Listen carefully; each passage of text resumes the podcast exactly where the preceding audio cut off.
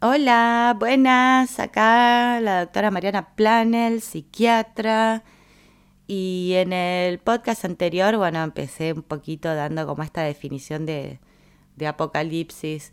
Y encontré justo acá en uno de los millones de papelitos que tengo a lo minguito, que justo también tengo anotado que el signo chino para lo que es crisis, para la palabra crisis, son dos símbolos, eh, que cada símbolo significa una cosa. El primer símbolo significa peligro y el, y el segundo significa oportunidad. O sea, por eso viste que siempre dicen que ven la crisis como oportunidad. Que es lo que decía también de, de este caos entre cuando de un mandala que tiene una vibración después se va formando a otra, pasa por una transición de caos, de crisis. O sea, es como peligro, se está desarmando todo. Pero al mismo tiempo, bueno, hay una oportunidad, ya que se está desarmando todo, ahora podemos como armarlo de una nueva manera. Así que mm, esto está, está buenísimo para tenerlo en cuenta, sobre todo en estos momentos de la humanidad, ¿no?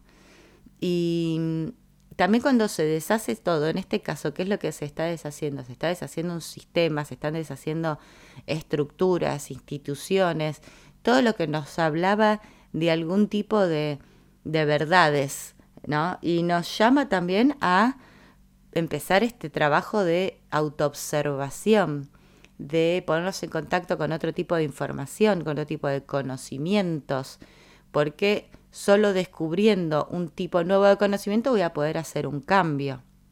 ¿sí? Y eso requiere también la parte de hacer la autoobservación hacia adentro de conocer más lo que yo tengo adentro, qué pienso, qué siento, qué vengo haciendo, en base a qué, eh, para, para conocer también cuáles son mis creencias base, ¿sí? Y poder ir ayornando un poquitito el sistema y empezar a poder sacar esos programitas que yo ya no quiero tener, esas creencias que ya no me sirven, y cambiarlas por otra. Y, es difícil porque, bueno, muchas veces los seres humanos no quieren ver para adentro, porque justamente, ¿qué puedo encontrar? ¿no? Quizás hay cosas que no quiero ver y puedo encontrar cosas, mm, entre comillas, malas, ¿no? Adentro mío. Pero claro, porque nosotros a lo que estamos acostumbrados en general es lo malo, entre comillas, que yo tenga dentro mío, lo proyecto y lo veo en los demás, ¿no? Esto es lo que siempre pasa cuando uno está con gente y uno dice, ay, te, te escandalizás de mirá lo que dice este, mirá lo que hizo lo otro, mirá lo que, lo que me hace hacer, mirá lo que me di. Y cuando te pones realmente a observar adentro tuyo, decís, mm, todo lo que le estaba diciendo al otro en realidad me pasa a mí.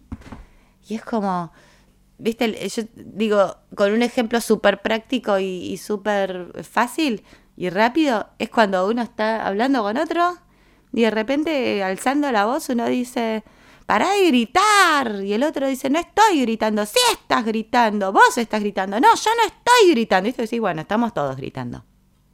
Eh, démonos cuenta.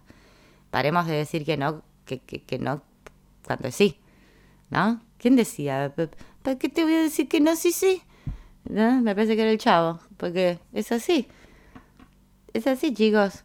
Entonces es como que parar de, pelear o de, o de estar tan rígido con uno mismo. Nos pasa a todos lo mismo, chicos. Una vez que empezamos a mirar para adentro, empezás, digo, ah, mirá, no sabía que, que al final lo que más le reclamo a mi mamá o a mi papá que son de tal manera, tipo, yo hago lo mismo. Y el problema es que, claro, siempre lo vemos, lo proyectamos hacia el exterior, lo vemos en el afuera, pero no lo vemos en el adentro. Entonces, estos son momentos muy geniales para estar con esa autoobservación, para poder mirar las cosas y empezar a poder estar de alguna manera más coherentes con lo que siento, con lo que pienso, pues cómo hago para y con lo que hago, pero cómo hago para mirar para adentro, ¿no? Es me fijo las experiencias y mi manera de funcionar y los resultados. Y en esos resultados, parte de esos resultados es como me siento. Entonces, hace poquito pasó algo como muy hermoso, en donde había dos personas que no se veían hace 20 años más o menos. Pero antes de eso, eran, tenían una amistad muy linda, muy cercana. Pero bueno, la vida, viste, te va llevando por otros lugares. Entonces, quizás la cabeza pueda empezar a decir, claro, eh, estábamos tan unidos, ¿no? Y ahora, ¿qué? Tipo, no me abola, no me llama, no, me, no existo. Listo, perfecto. Yo no existo para vos, vos no existís para mí. Listo, no se habla más. Y ni me hablen de esa persona porque yo no pienso ni hablar. Y como que en realidad no hubo ningún, viste, problema en sí. O a veces nosotros nos, no, en la cabeza pensamos que es un problema, pero en realidad no es un problema. Porque a todos nos pasa de que todos venimos a hacer lo que podemos. Y a veces pasa, ¿viste? Uno, bueno, cambian las circunstancias de tu vida, uno se pone en pareja, se casa, se va a ir a otro lado. No es tipo, ah, el otro hizo todo eso como y a propósito eligió dejarme fuera de, su plan de vida actual. Y es como, no, las cosas, si todos nos flexibilizáramos un poquitito más. Y bueno, y fue hermoso porque eh, pasa una situación en donde una de estas dos personas, bueno, tiene una pérdida. Entonces, yo le digo a esta otra persona, le digo, che, qué linda relación que tenían en su momento, antes de que por cualquier razón dejaron de hablarse. Le digo, ¿no te dan como ganas de, en esta ocasión, nada, comunicarte? Y como que, por suerte y gracias a Dios, y esto es porque las frecuencias que nos están llegando desde el Sol y, este cambio evolutivo que está haciendo tanto el planeta como el ser humano, que están permitiéndonos, están ayudándonos a poder estar un poco más en contacto con nuestros sentimientos, a estar un poquito más flexibles, más suaves, no tan rígidos, no tan con pensamientos de ni en pedo, hace 20 años que no levanta el teléfono, yo tampoco tengo por qué levantar el teléfono. Es como, uff, para, mucho. Es como, no importa, no importa qué pasó en el pasado, no importa. Ahora yo me entero de esta situación, ¿tendría ganas de, de llamar, de visitar?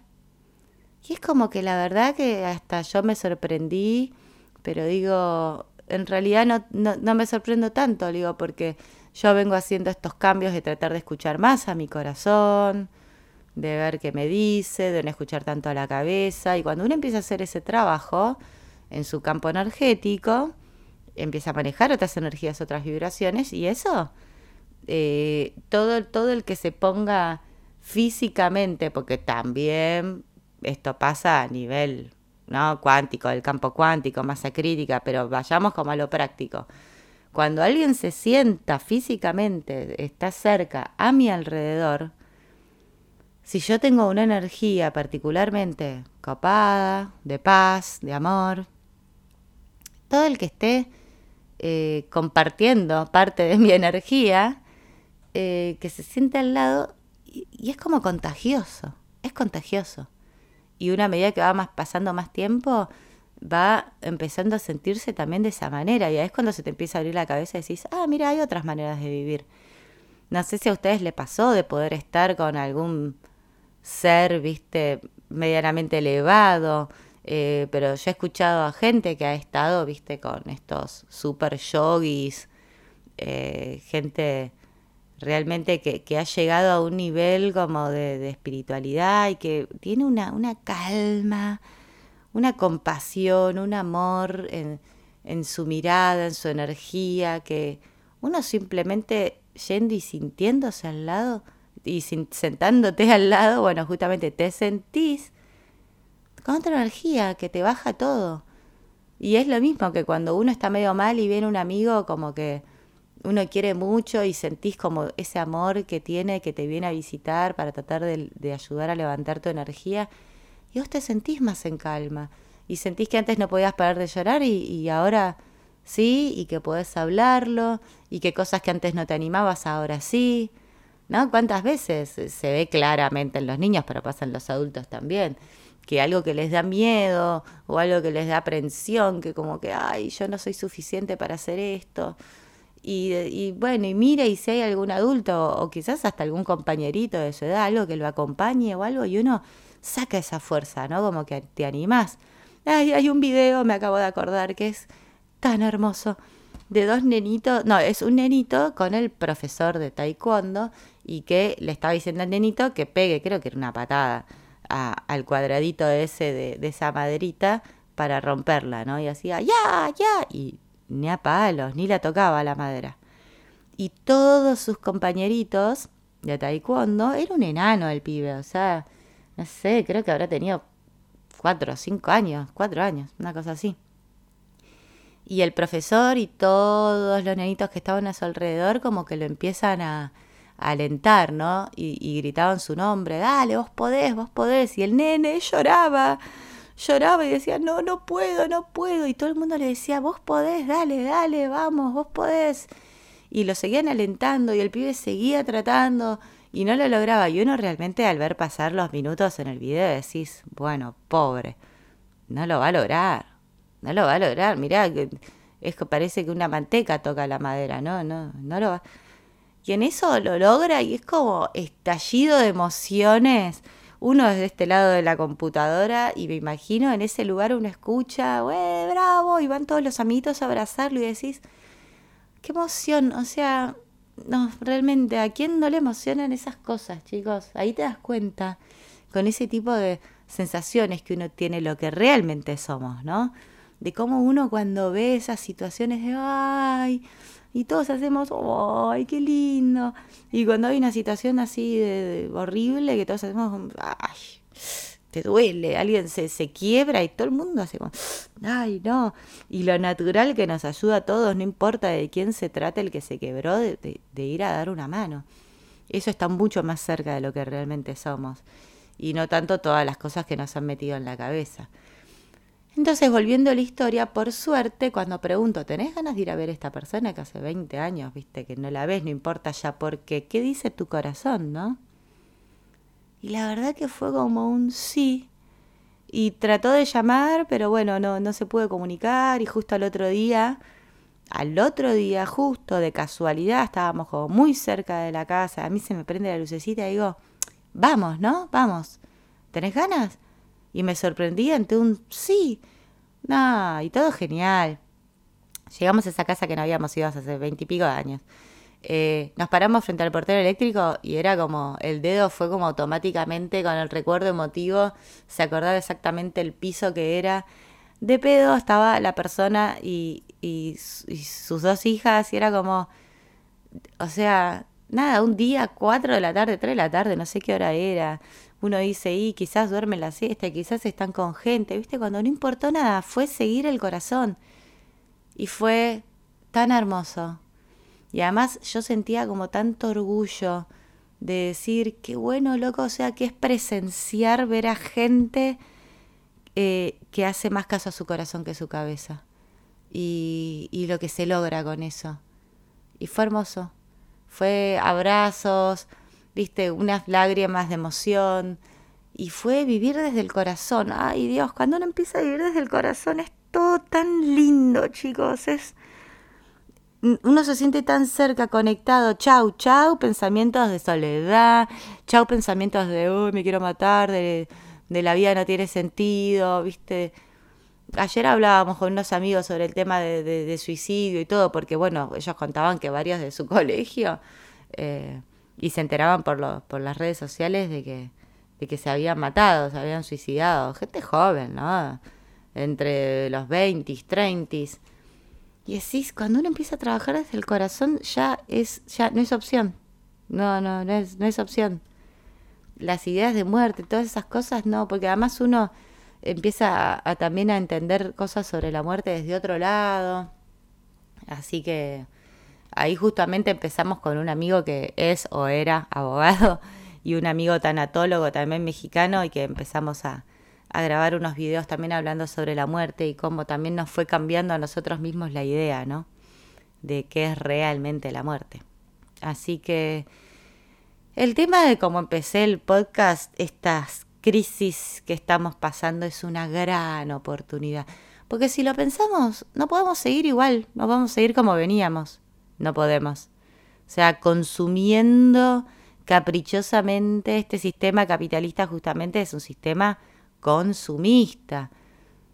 Ay, a mí cuando a veces me preguntan, ¿y vos qué sos? Le digo, yo no soy nada que termine en ista. Y termino respondiendo como decía Facundo Cabral, pregúntenme cualquier cosa menos que soy porque cambia a cada momento. Y no podemos seguir consumiendo así, como con estos caprichos de yo necesito esto y lo tengo que consumir y, todos los días y no me importa si talan 10.000 árboles y si arruinan parte del planeta para cumplir con mis caprichos ya está.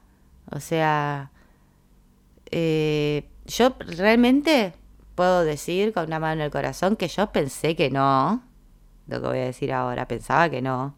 Yo pensaba que le escapaba a toda responsabilidad. Y gracias a toda la información que, que, con la que me fui poniendo en contacto, claro, no era falta de, era falta de responsabilidad de las cosas que me querían como obligar, que me haga responsable.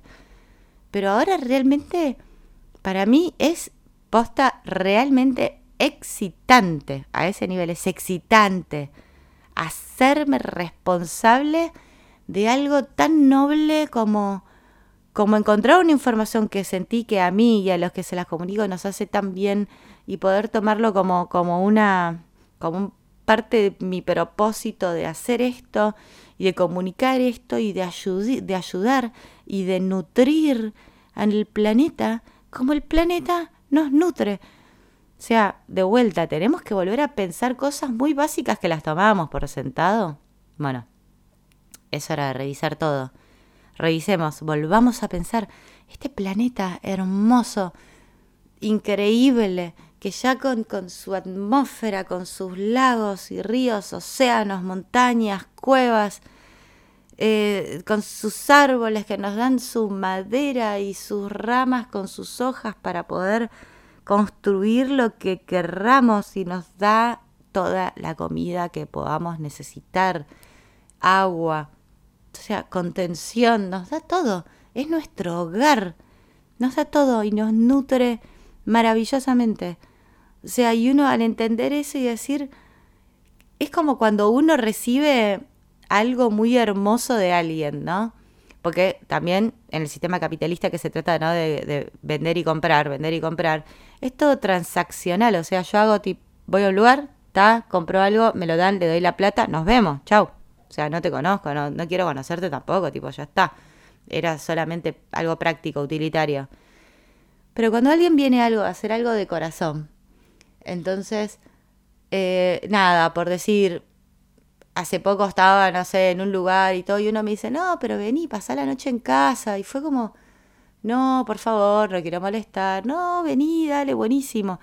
Y llego y como que, no sé, la persona que me dice, eh, ah, yo te preparé para que duermas en mi cama y yo voy a dormir con, en la cama de mi hermano y es como plim, plum, y vos decís, te provoca, o sea, te excita realmente el corazón de una manera que uno se siente, empieza a sentir esa cosa rara que a muchos no, no nos pasaba, de agradecimiento, de sentirse agradecido, de decir, ay, gracias, y ay, me dejaron en otra casa que fui, me dejaron unas florcitas en la mesa de luz, y es como, me muero de amor, entonces al otro día me quiero levantar temprano para ir, ya sé dónde están las cosas, empiezo a preparar el desayuno, les preparo el desayuno, y me quedo charlando, ¿viste?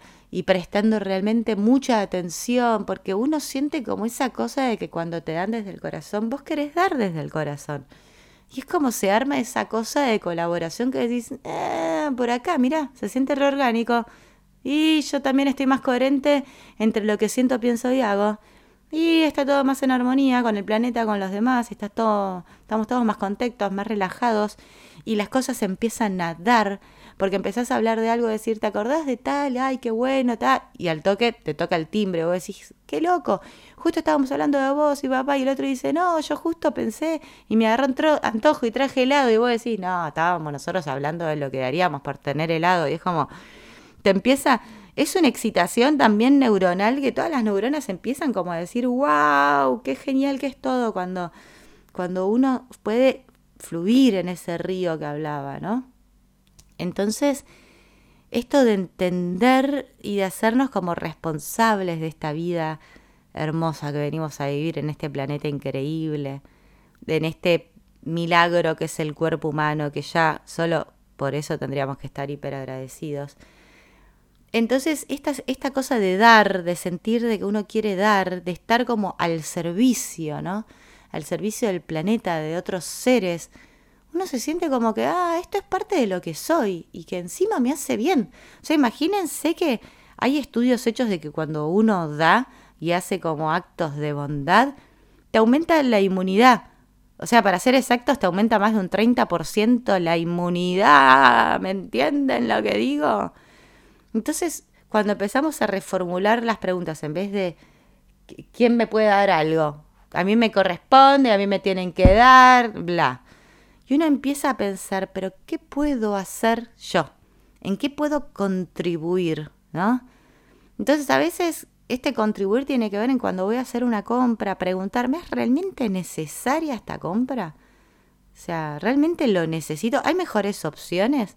¿Puedo en vez de comprar esto nuevo recauchutarlo? Si recauchuto esto y lo puedo mejorar, y, o si yo tengo la posibilidad de comprarme nuevo, lo otro lo puedo arreglar y lo puedo donar a gente que sí le pueda servir. Es como que siempre tratar de ver dentro de lo que es mi actividad diaria qué puedo hacer para yo, porque justamente también eso te hace como mejor persona, más como en sintonía con, con el todos estar bien, con el amor como más incondicional, que es lo que le cuesta justamente al ser humano.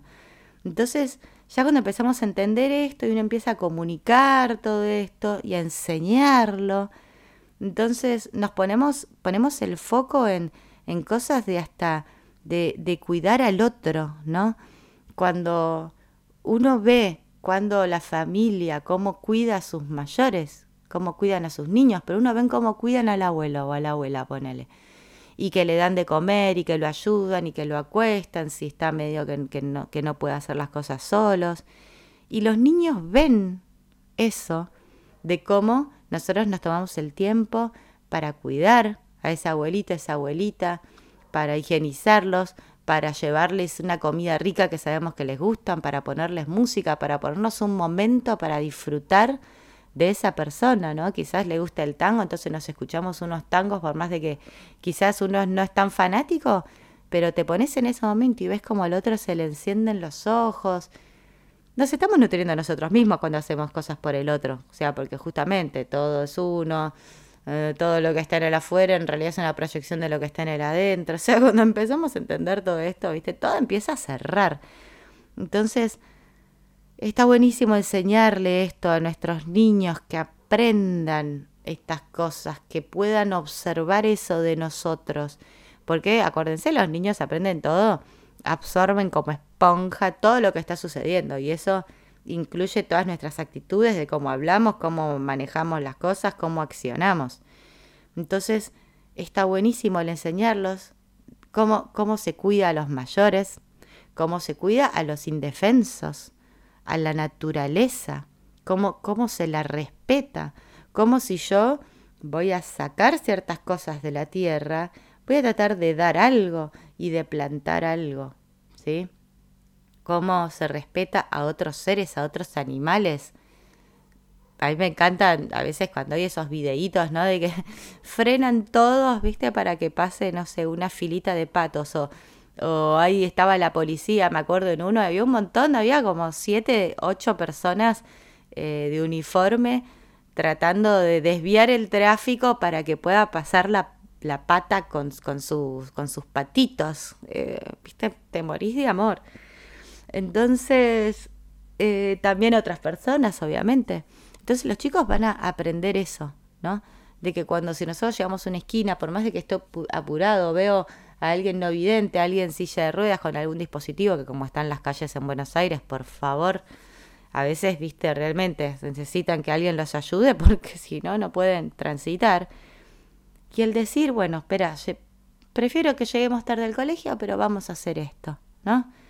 y cómo uno se siente bien. Digo, yo cada vez que ayudo a cruzar a alguien en la calle, le digo, yo me siento mejor. Es como que hasta le digo gracias por darme la oportunidad para ayudarte porque me hace sentir mejor a mí, ya me cambia el día. Este, y, y si se ponen a pensar, entonces eso es crear y em, que todos los niños, o sea, crear una nueva visión para todos los niños del mundo que van a ser los que van a heredar este, esta humanidad, este planeta. Y en, ese, y en esa nueva manera de ser, donde todo es uno, o sea, nadie va a querer dañar a nadie. O sea, ¿no queríamos paz y amor? Y así es como la podemos obtener. O sea, cultivando paz y amor en cada pequeño acto, entendiendo que son conceptos holísticos, o sea, que tengo que hablar de paz y amor y ponerlo en práctica en cada aspecto de mi vida, conmigo mismo, con la comida, de cómo la saco de la tierra, con los seres, con los animales, con otros seres, con los viejos, con los niños, con... O sea, esta es la manera. O sea, pensemos, nos han empujado, nos han querido imponer un montón de maneras de, de creencias, de que teníamos que creer en todas estas cosas de la Matrix para ganar más dinero, para comprar más cosas, para tener más dinero, para comprar más cosas y así producir más dinero y tener más cosas. O sea, es ¿dónde termina todo esto? Y además, cuando uno ya se compró todo y compras de todo, todo, todo, porque cuando compro más cosas, a veces tengo que después generar más dinero para mantener esas cosas. Si compro más casas, más autos, tengo que tener más dinero entonces voy a tener que trabajar más, entonces voy a tener menos tiempo para hacer, para disfrutar, para estar con los demás, para hacer lo que quiera. O sea, y, es como que al final nos hace pensar lo contrario, ¿no? Y no, no hay nunca esta coherencia, porque yo siento que quiero parar y que quiero irme de vacaciones. Pero mi cerebro me dice, no puedes irte de vacaciones, tenés que seguir trabajando porque tenés que mantener todo lo que tenés, a la familia, los autos, las casas, todas las cosas, a los empleados. O sea, imagínense hasta dónde va el tema de nuestras creencias eh, acá sí, tengo un comentario ahí medio, descolgado, pero bueno, lo tiro. De que la, todas los, las investigaciones que se han hecho, científicas sobre todo, que tienen que ver con laboratorios, bueno, todo esto, no, el 97% de, de lo que se publica sobre todas las investigaciones son positivas en base a lo que estaban queriendo buscar y el 8% negativo. De los publicados, ahora, de los que hicieron laboratorios independientes que no logran que se publiquen, es justamente al revés. Y ahí te dirían que, por ejemplo, el placebo en, mucho porcentaje, mucho porcentaje, este, prácticamente en el 90% de los casos, cada vez que se hace un estudio con placebo, eh, el remedio que están estudiando nunca es significativamente superior al placebo, por ejemplo. Entonces tenemos que volver a rever todas estas cosas, chicos. Es el parar un poquito la rueda de hámster, de comprar, comprar, comprar, consumir, ganar más plata y después tengo que generar más plata, entonces tengo, soy menos, cada vez soy menos. Entonces paremos un poco y seamos más. Tratemos de ser más. Autoobservémonos y veamos un poquito, revisemos un poquito eso. Uh, me pasé. Bueno, gracias.